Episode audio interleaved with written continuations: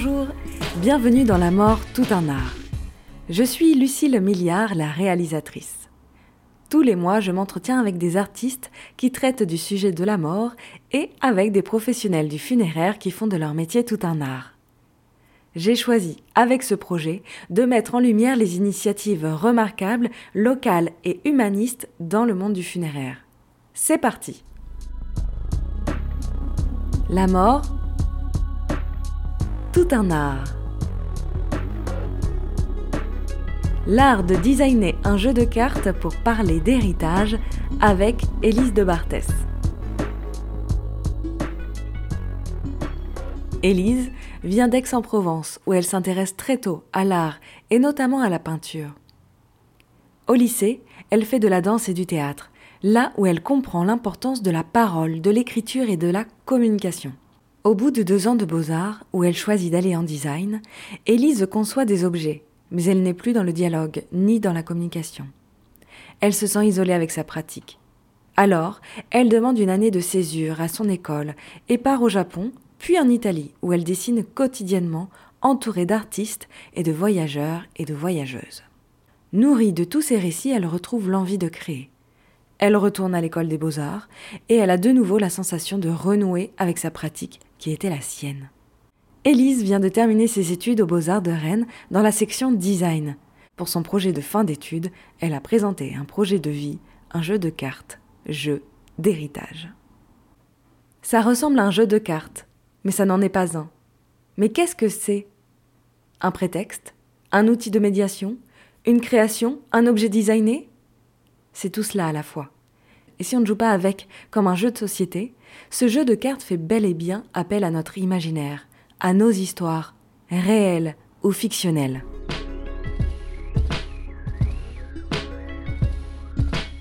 J'ai mis au point ces jeux de cartes euh, parce que tout pendant mes deux ans de master aux Beaux-Arts, je me suis intéressée euh, à l'héritage, aux objets d'héritage. Donc j'étais aux Beaux-Arts en design, aux Beaux-Arts de Rennes. Et euh, ce qui m'intéressait, c'était les objets d'héritage. Ces objets qu'on a, euh, qu'on nous a donnés, qu'on a reçus, et qui sont beaucoup plus que leur valeur vénale, euh, leur valeur monétaire en fait, qui sont complètement chargés d'émotions, d'histoires, qui parfois sont des vrais totems sur nous. je pense aux bijoux, des choses qu'on porte vraiment comme des doudous presque. Et ça m'intéressait de comprendre ce que c'était qu'un objet d'héritage pour les autres. Pour moi, euh, un objet d'héritage, c'est ça se porte. Ce que j'ai pu recevoir, ce qu'on m'a donné, euh, vivant ou pas, hein, j'entends par objet d'héritage quelque chose qu'on nous donne, euh, mais pas forcément à la mort. quelque chose qu'on nous donne avec l'intention de, de parler d'une histoire commune, que ce soit familiale ou amicale. Et donc j'ai cherché à savoir et à interroger les gens en leur demandant c'est quoi votre objet d'héritage. Mais c'était un peu frontal. J'ai eu peu de réponses en fait en demandant ça. Euh, les gens sont un peu déconcertés par euh, cette question. Et d'ailleurs, la réponse ne vient pas du tout naturellement. Euh, des gens que j'ai questionnés comme ça étaient en mode bah je sais pas, j'en sais rien. Et avec des supports, avec des cartes, en fait, on amène beaucoup plus les gens à parler. C'est à ça que sert mon jeu de l'héritage n'est pas du tout un jeu en fait, parce qu'on s'y amuse pas spécialement, il n'y a pas de hasard.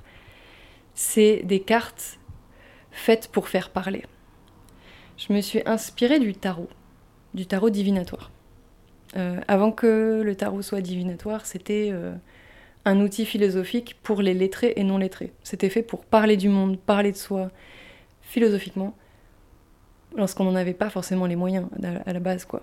C'est vraiment quelque chose qui, déploie nos pensées. Quand j'ai commencé à, inventer ce jeu de design, donc en fait il s'agit de, montrer un objet, de décrire un objet. Et euh, je me suis rendu compte que les gens étaient aussi un peu perdus quand même. Donc j'ai restreint. Je suis arrivée avec un, trois jeux de cartes de trois typologies d'objets différentes. Et j'ai demandé à chaque personne que j'ai interrogée si vous deviez laisser un objet de vous en héritage, un seul, ce serait quoi? Qui existe ou pas. On le crée ensemble, on l'imagine ensemble, mais l'idée c'est si vous deviez laisser juste une seule chose qui parle de vous, qui parle de votre histoire, qui, qui dit ce que vous avez à dire, c'est quoi? Euh, j'ai donné comme proposition est-ce que vous seriez plutôt une cuillère, une boîte ou euh, des boutons, des boutons d'habits? En précisant toujours, euh, vous n'êtes pas obligé d'être une boîte, une cuillère ou un bouton. Vous pouvez être ce que vous voulez. Mais si vous n'avez pas d'idée, vous seriez. Est-ce que vous seriez plutôt tenté par l'une de ces trois propositions? C'est ceux qui savent déjà et ça les intéresse pas forcément d'être, euh, de choisir une typologie d'objet. Ceux qui savent pas, ces trois choix leur permettent d'accéder à trois tailles différentes d'objets, trois usages, euh, des choses qui se portent ou des choses qui s'utilisent, euh, des choses dans lesquelles on met quelque chose. Bon là je vais ouvrir le jeu de, des boîtes. Il y a quatre catégories. Le tirage de cartes se fait euh, à carte découverte. Il n'y a pas de hasard, c'est-à-dire que par catégorie, je mets toutes les cartes sous les yeux de la personne et je lui demande euh, est-ce qu'il y a quelque chose qui te parle? Est-ce qu'il euh, y a des choses qui te plaisent pas du tout? Qu'est-ce qu'on enlève? Qu'est-ce qu'on garde? Donc je commence en général par, là pour le jeu des boîtes, par l'utilité de la boîte. Est-ce que c'est une boîte à souvenirs un pilulier, une boîte de décoration, une boîte à câbles, une boîte à chaussures, une boîte à couture, une boîte à biscuits, une boîte fourre-tout, une boîte à bijoux, une boîte à meux. À partir de ces choix-là, euh, les personnes peuvent me dire hum, câble, non, pas du tout. Chaussures non plus, euh, je serais quelque chose euh, plus, plus boîte à biscuits. Dans mes souvenirs, j'en avais une. en fait, ça, déploie un petit peu les souvenirs. Ensuite, je leur demande euh, dans quelle matière elle serait. Céramique, cuir, bois, donc pareil, je, sors la catégorie matériaux et je, demande, euh, voilà, est-ce qu'il y a des matériaux qui vous parlent plus que d'autres Et en fait, à ce moment-là, euh, c'est possible d'être antinomique, quoi. On peut dire, bah, j'ai envie que ma boîte, elle soit entièrement en tissu est molle euh, et impossible à faire. Euh, en fait, l'idée, c'est surtout de parler. C'est surtout de décrire les choses qu'on est, qu'on a envie de transmettre. Est-ce que l'objet existe vraiment? Est-ce qu'il va exister? Ça, c'est pas forcément la question. Ça invite quand même beaucoup à se questionner sur ce que nous, on veut laisser.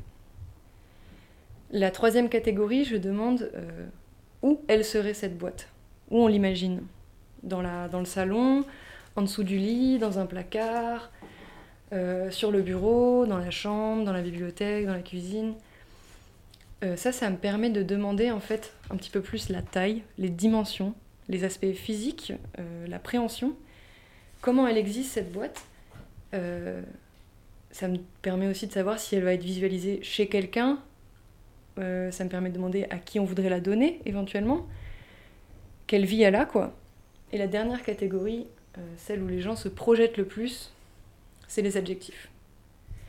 Est-ce que la boîte est ancienne, précieuse, petite, grande, ronde, discrète, anguleuse, agréable, brillante, maniérée, euh, décorée, voyante, euh, robuste Et c'est une fois qu'on a, qu'on a le tirage final, que la personne a choisi toutes les cartes qui font les contours de son objet, que là il y a tout un temps de médiation, de guidage en fait, où on va discuter. Discuter, en, apprendre plus sur cet objet potentiel.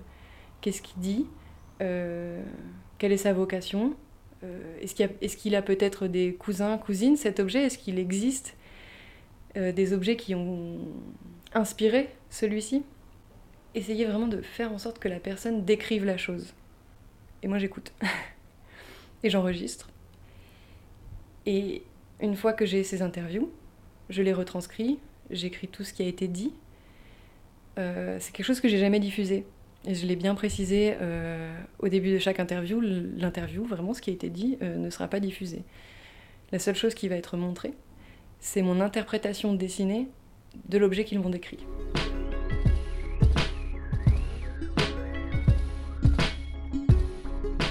J'ai eu des réponses très diverses. Il y a des gens qui, ont, qui sont restés sur la boîte, la cuillère, le bouton. Il y en a d'autres qui m'ont dit de suite Ah non, non, moi c'est une table ou euh, moi, euh, c'est un fait-tout. Bah ok, on, y va. Euh, des, des, personnes qui ont vraiment mis un grand soin à me décrire un objet physique, les, les particularités de l'objet, sa couleur, son poids, Et d'autres qui m'ont dit hum, sa forme, je m'en fiche un peu. Ce qui m'intéresse, c'est qu'il sera utilisé de telle façon, à telle heure, euh, avec telle personne. En fait, il y avait autant d'objets que de personnes interrogées. Il y avait autant, autant d'histoires à entendre, quoi. Des manières très différentes de vouloir transmettre.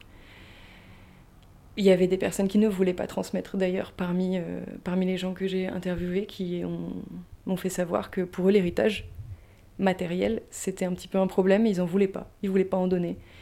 Et que si objet il y avait c'était quelque chose qui devait euh, être détruit à la mort. Mon but en fait euh, avec ce jeu c'était vraiment de demander aux gens qu'est-ce que vous voulez laisser, est-ce que vous y avez pensé? Est-ce que est-ce que c'est un tabou euh, pour vous euh, d'imaginer que vous puissiez mourir et laisser toutes vos choses euh, comme ça là C'est-à-dire que toutes les, tous les objets qu'on utilise, qu'on n'a pas chargés émotionnellement, qui sont juste nos objets, ça forme vraiment le contour de nous-mêmes quoi. En, nous, notre personne physique, quand elle est ôtée de cet environnement-là, on a notre contreforme partout. Tout est à nous, tout a été touché par nous, a vécu avec nous, et c'est ça qu'on laisse en fait c'est pas inintéressant peut-être d'imaginer et de comprendre que oui, on va mourir et qu'effectivement, on peut peut-être de notre vivant charger émotionnellement certains objets, les destiner à certaines personnes, euh, vouloir les laisser, vouloir les transmettre et avoir conscience qu'on va laisser plein de choses. Et peut-être faire un choix de son vivant justement sur ce qu'on va laisser. C'est aussi peut-être plus une invitation au don plutôt que voilà d'être saisi par la mort et de, laisser la chose au vivant. Parce que bah, quand j'ai commencé à écrire ce, ce jeu, quand j'ai commencé à travailler sur l'héritage, j'ai interviewé euh, plusieurs personnes, notamment notaires et psychanalystes. Et tous me décrivaient une chose assez similaire, c'est le, conflit d'héritage, quoi. La famille qui se déchire autour euh, d'une chaise, qui n'a pas tant de valeur en fait. Parce que ce que la psychanalyste a vraiment euh, appuyé, c'est que c'est pas la chaise le problème, c'est pas l'objet. C'est les conflits internes, les choses non résolues, les frustrations. Euh, les morts sont morts, ils ne peuvent plus parler en fait, ils peuvent plus donner l'affection qu'ils ont peut-être oublié de donner. ils peuvent, ils peuvent plus euh, intervenir. Et, et parfois c'est des nœuds qu'on doit dénouer. Alors, est-ce que c'est pas intéressant de de penser avant les objets qu'on laisse? En faisant ça, euh, on ne parle pas que d'objets, on pense avant à la façon dont on communique avec ses proches, à la façon dont on a envie de dire les choses et à comment on communique avec euh, ses proches.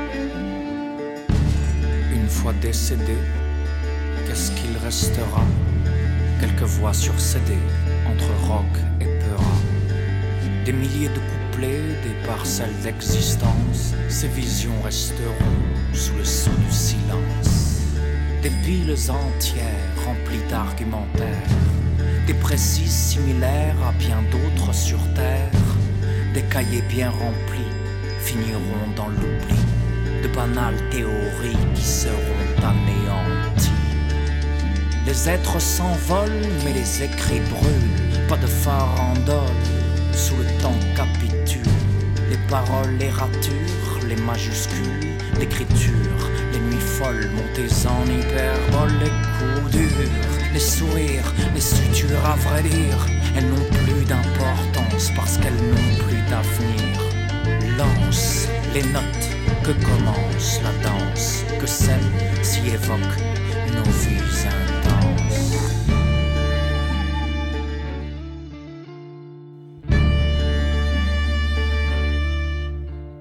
Jouez, s'il vous plaît, jouez jusqu'en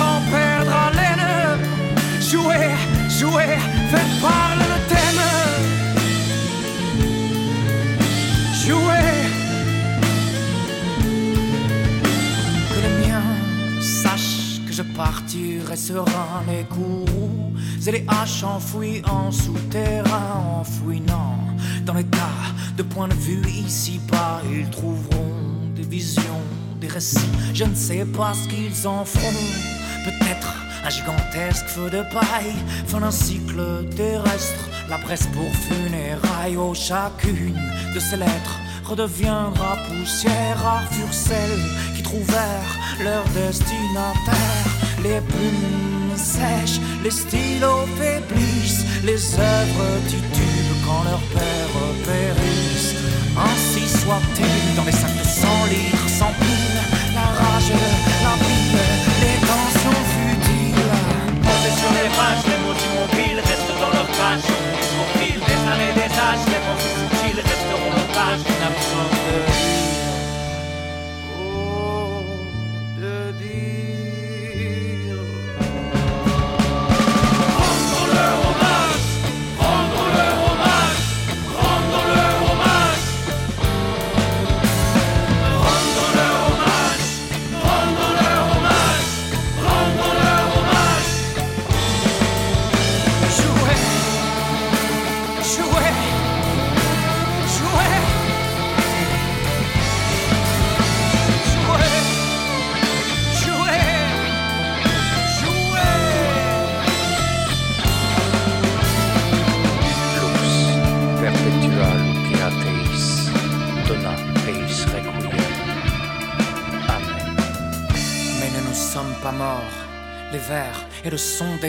L'espace qui prétend à tort connaître leur destination. La veille, la sève dans les veines, la mer dans le sang. Aujourd'hui, place à l'émotion et au règne de l'écho.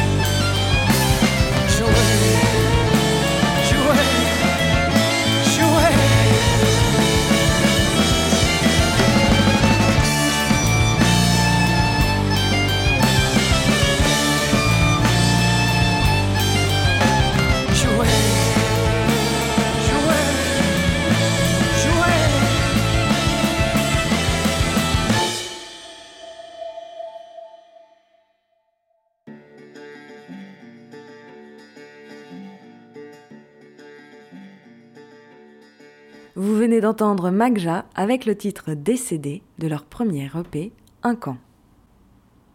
Vous écoutez La mort tout un art, on continue notre discussion avec Élise de Barthès et son jeu de cartes de l'héritage. Les objets peuvent aussi euh, nous être transmis sans l'histoire euh, qui va avec. D'une certaine façon, les objets sont plus loquaces que les vivants parfois. Euh, dans le sens où quelqu'un qui refuse de parler euh, ne parlera jamais. Et c'est comme ça qu'on crée un tabou. euh, voilà, sur plusieurs générations, on peut cacher quelque chose. Mais ces choses-là transpirent, quoi. Elles sont, elles, elles- ces, ces secrets-là, ces histoires-là, elles sont, elles viennent coloniser tout, tout autour de nous, tout notre environnement non humain. Donc avec un objet, en fait, parfois on peut reconstruire toute une histoire, toute une vérité euh, grâce à l'autofiction.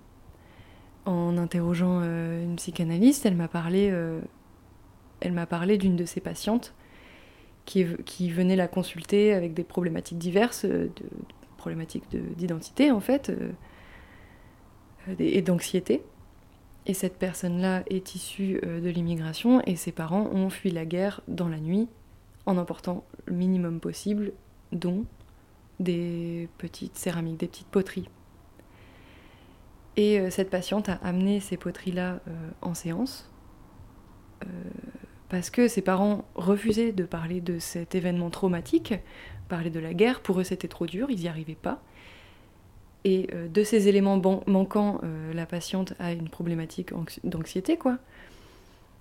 Avec la psychanalyste et avec ses poteries, elles ont pu, en fait, la patiente a pu recréer sa propre histoire, inventer une histoire qui n'est pas la sienne, mais qui pourrait l'être, une histoire potentielle qui va lui permettre de se construire autour, avec comme réceptacle l'objet, comme preuve en fait euh, de son autofiction, et comme prétexte un objet, un objet très concret.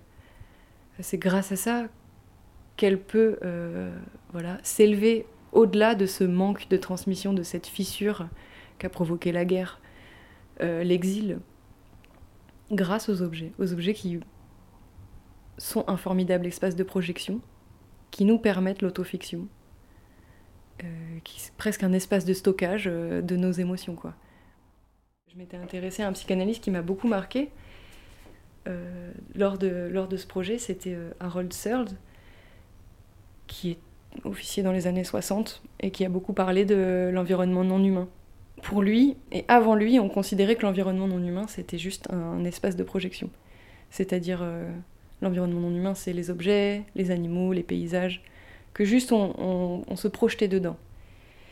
Lui, il a avancé l'idée que c'était quand même plus que ça, que ça faisait partie intégrante de notre identification. On grandit et on évolue grâce à notre environnement non humain aussi.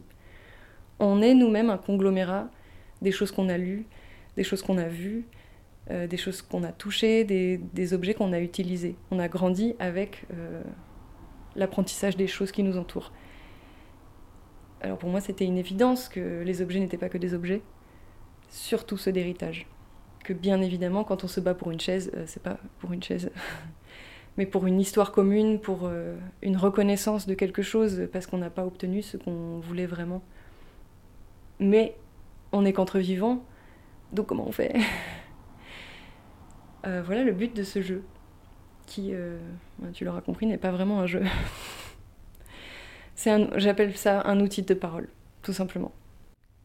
Est-ce que vous pouvez revenir sur la, première question, euh, la préciser? Qu'est-ce que vous demandez euh, à la personne dans le choix de l'objet? Si euh, cette personne représente l'objet, ou quel est l'objet qu'elle veut laisser, ou où Oui, effectivement, ça c'est la partie où j'ai laissé un petit flou. Euh, je demande vraiment euh, en ces termes quel est l'objet que vous voudriez laisser de vous? Ça peut vouloir dire un objet de ma part, ça peut vouloir dire une part de moi. Donc euh, certaines personnes ont compris ça comme une représentation d'eux-mêmes. Donc là, ils m'ont décrit ce qu'il serait un objet en fait. Et d'autres ont décrit vraiment un objet qu'ils ont utilisé toute leur vie et qu'ils souhaitent laisser euh, c'était pas forcément conscient. Euh, quand j'ai posé la question, je me suis pas forcément rendu compte qu'il y avait cette distinction. Mais la pluralité des réponses euh, m'a fait comprendre que oui, c'était important de laisser ce flou-là, de laisser la personne comprendre la question avec son histoire personnelle. C'est aussi pour ça que je permets aux gens, on va dire, de me décrire tout autre chose qu'un bouton, une boîte ou une cuillère. Il faut un cadre, et aussi, il faut donner le droit de sortir du cadre.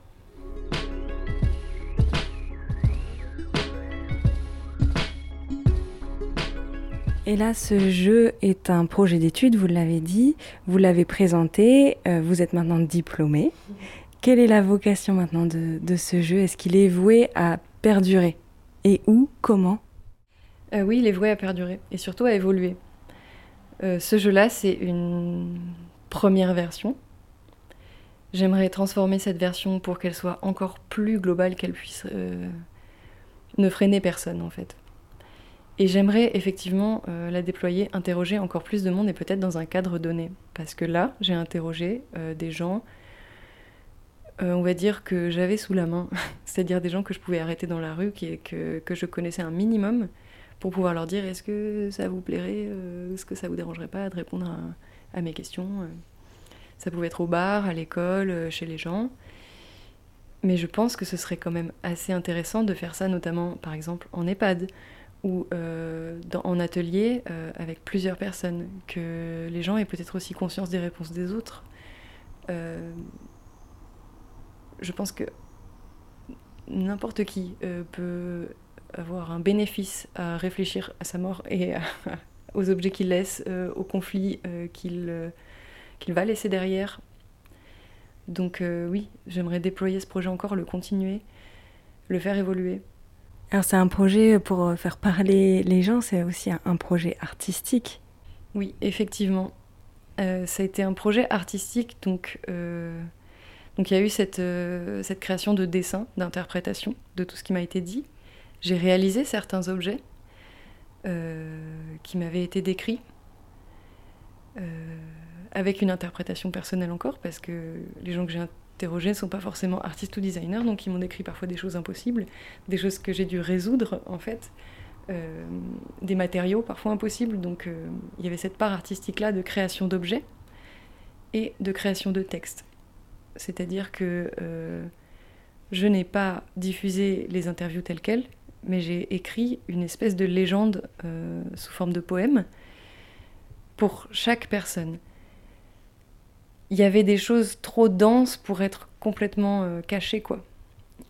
L'objet tel quel, son dessin, ne suffisait pas à comprendre la complexité euh, de la pensée derrière. Euh, quand on est artiste, quand on est designer, on met des symboles, on met du sens dans toutes les formes.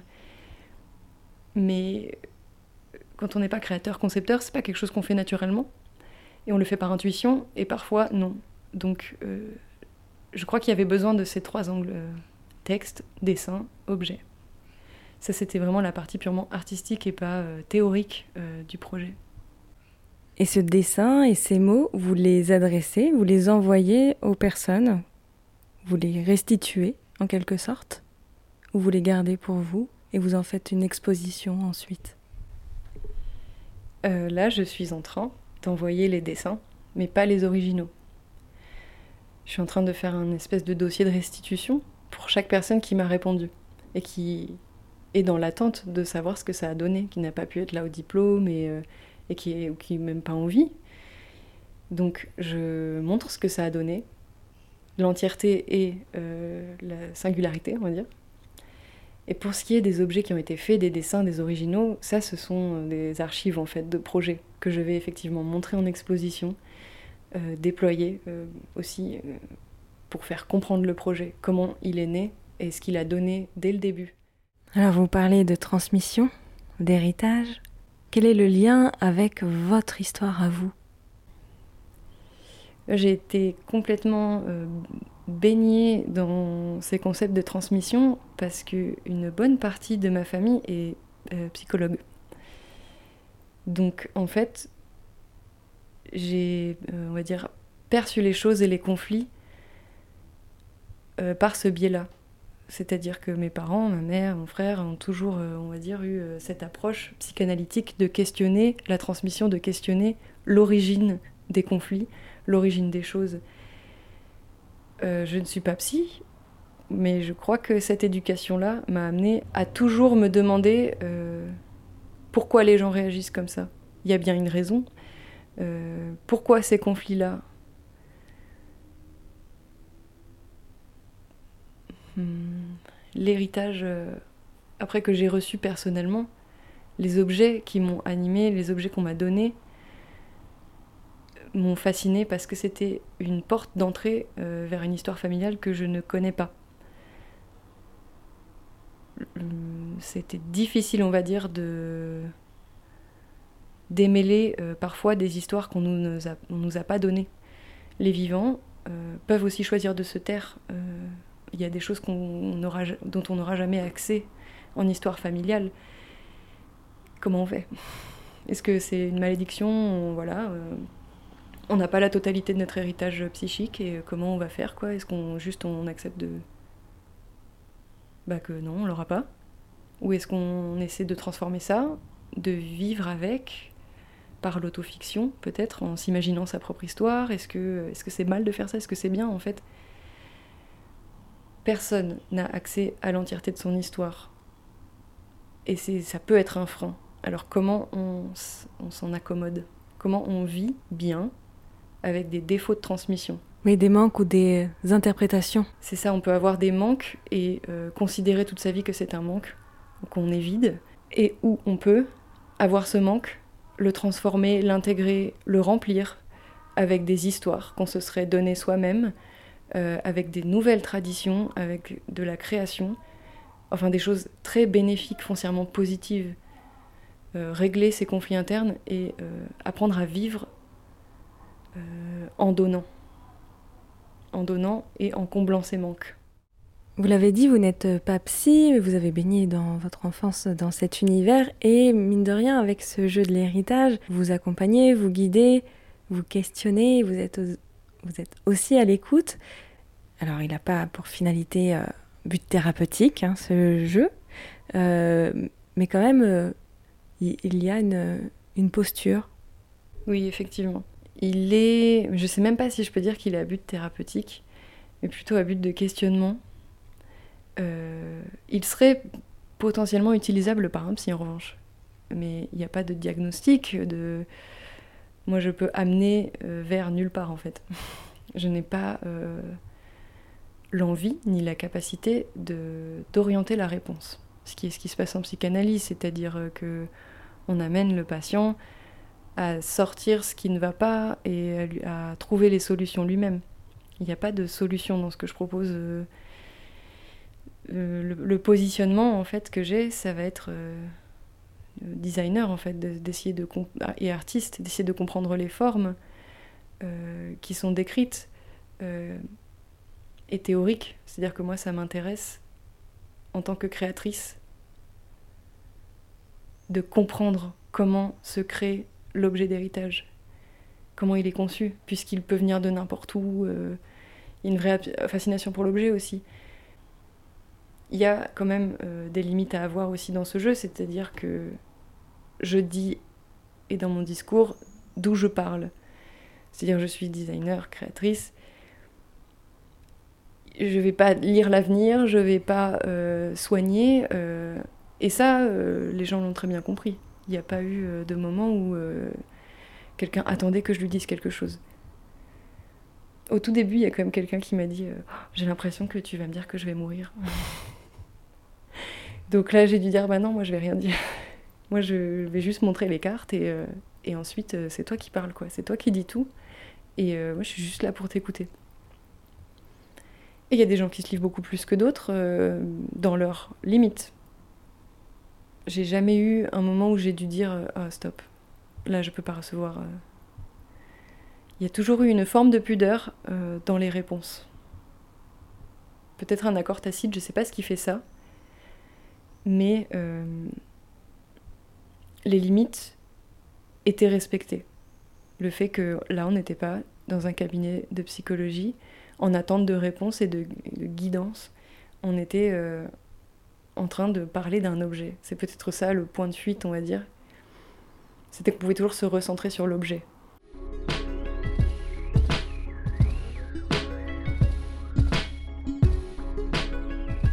Vous travaillez euh, sur euh, la mort, l'héritage, la transmission, autant de sujets euh, tabous pour certains et certaines. Est-ce que ça a été un frein dans votre parcours aux beaux-arts? Euh, oui, totalement. Euh, déjà parce que parmi les professeurs et les étudiants, euh, il y, en a peu qui travaillent sur ce sujet. Il y en a. Euh, donc, j'avais quand même un minimum de discussion avec des personnes qui avaient d'autres angles d'attaque, mais c'était quand même rare. Et en fait, parfois, ce sujet-là, c'est trop c'est trop, on a du mal à le recevoir et on n'en a pas envie non plus. Donc le suivi parfois pouvait être très fastidieux. Et lors du lors de la présentation de diplôme du jury, en fait, euh, moi je savais pas si j'allais l'avoir le diplôme parce que j'avais fait toute une recherche, tout un travail artistique, mais est-ce que vraiment c'était du design? Est-ce que le fait d'avoir fait les objets c'était de la conception?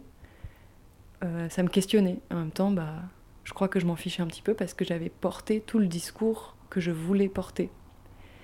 Et bah effectivement, ça n'a pas manqué, le jury était un petit peu euh, décontenancé quoi.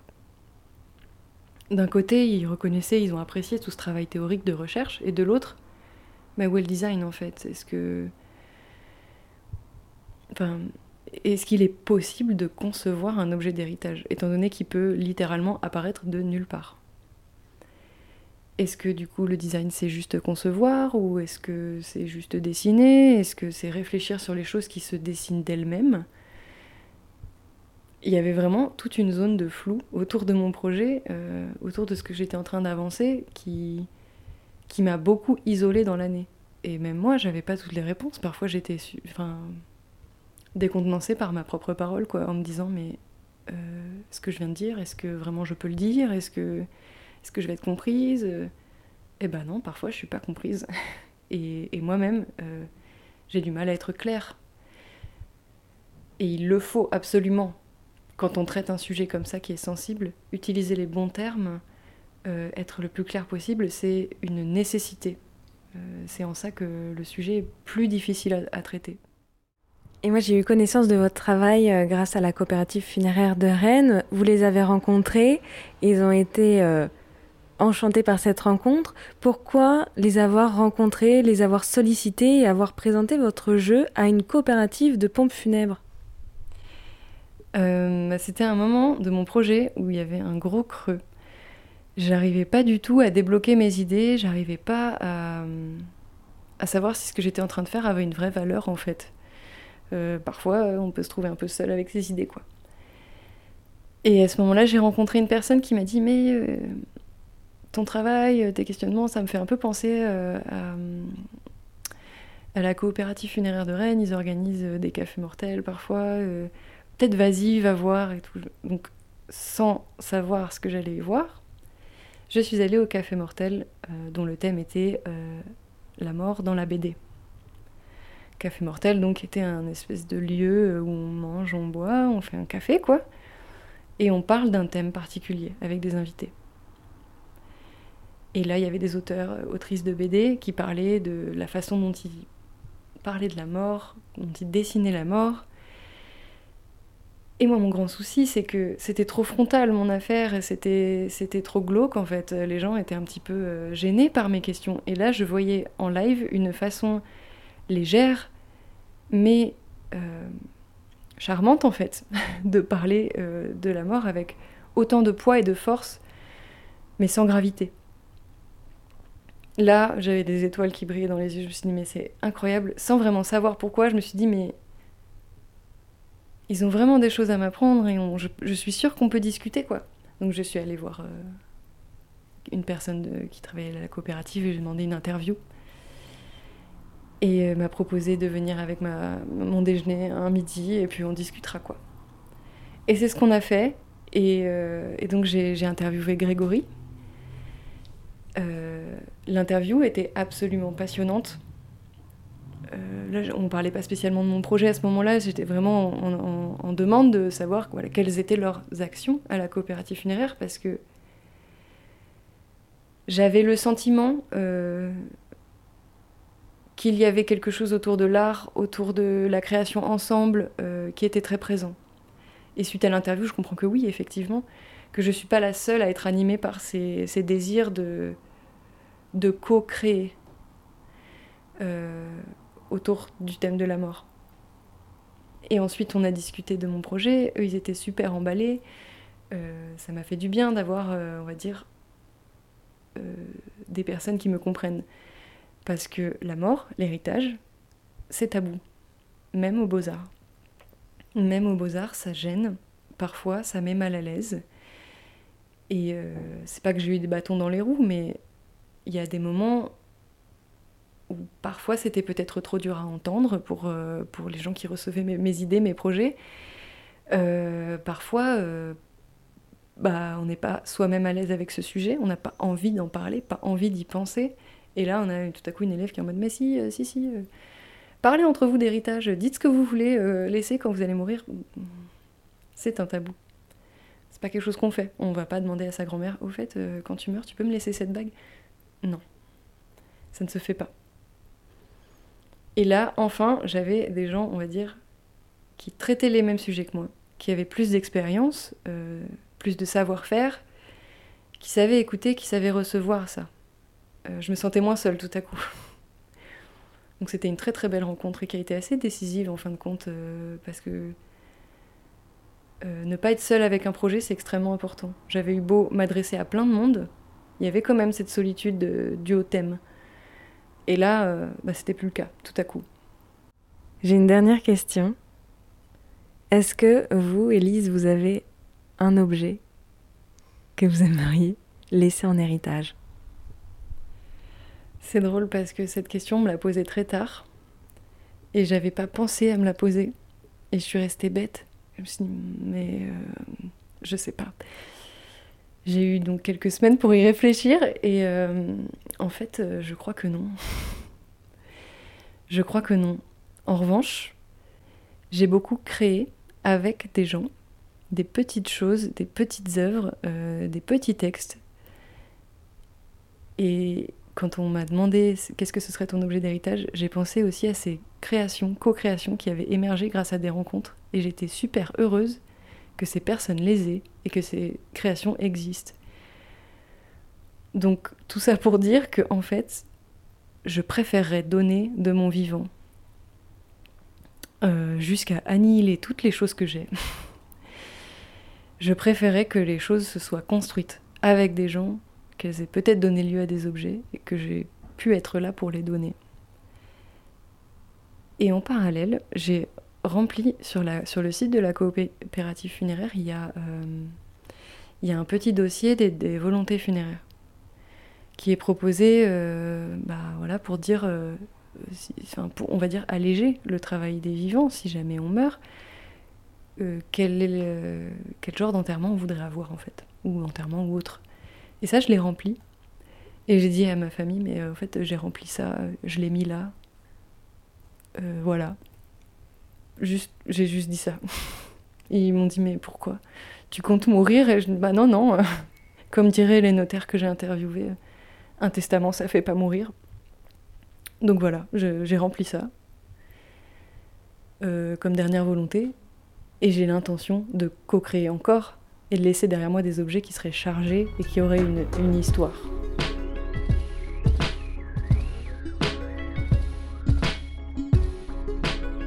Je suis Lucille Milliard, la réalisatrice.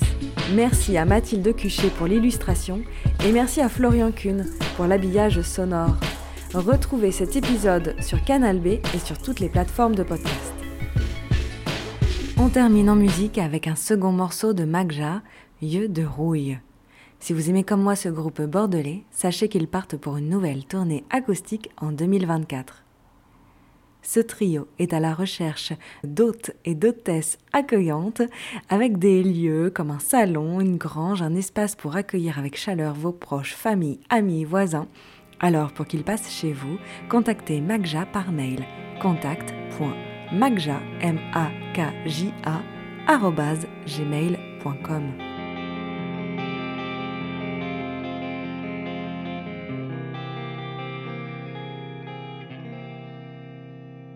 Et quand tu me regardes avec tes yeux sans fin, je pourrais tout te dire comme si tu en rêvais tous les oui, allons-y, soyons fous, prends ma main. Je suis en chair, en sucre, prends mon cœur à jamais. Demain sera plus beau parce que je serai deux. Le ciel sera moins lourd parce que nous serons bien. J'ai 15 ans, j'ai 20 ans, on est fou, on est feu. Prends ma main, accroche-toi, que je respire enfin. Je ne peux pas mes bras sont en bois et mes yeux pleins de rouille.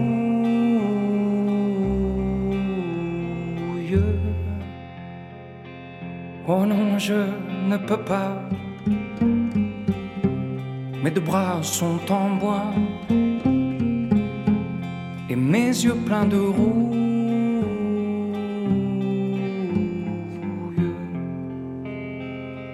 Oh, mes yeux n'ont plus faim que de manger le monde.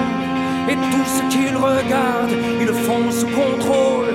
Ils construisent un abri en béton, une tombe.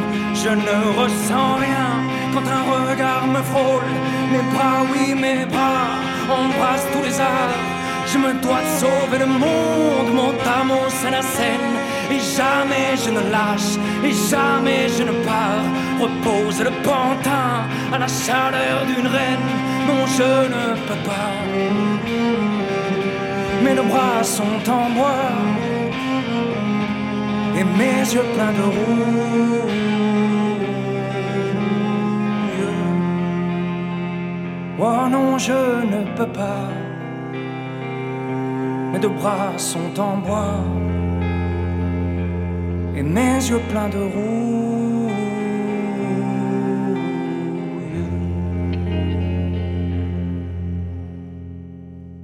Mais quand tu me regardes avec tes yeux sans fin, il me prend des envies de portes qui se rouvrent, de parfums dans le noir, de lettres au matin, d'huile dans les rouages, de peau se découvre. Quand tu me regardes avec tes yeux sans fin, le vide sous mes pieds prend des airs de voltige, le coton dans mes doigts, connu comme le tocsin. Je regarde ta bouche et tout mon corps se fige. Je ne peux pas. Mes bras sont en bois et mes yeux pleins de rouille.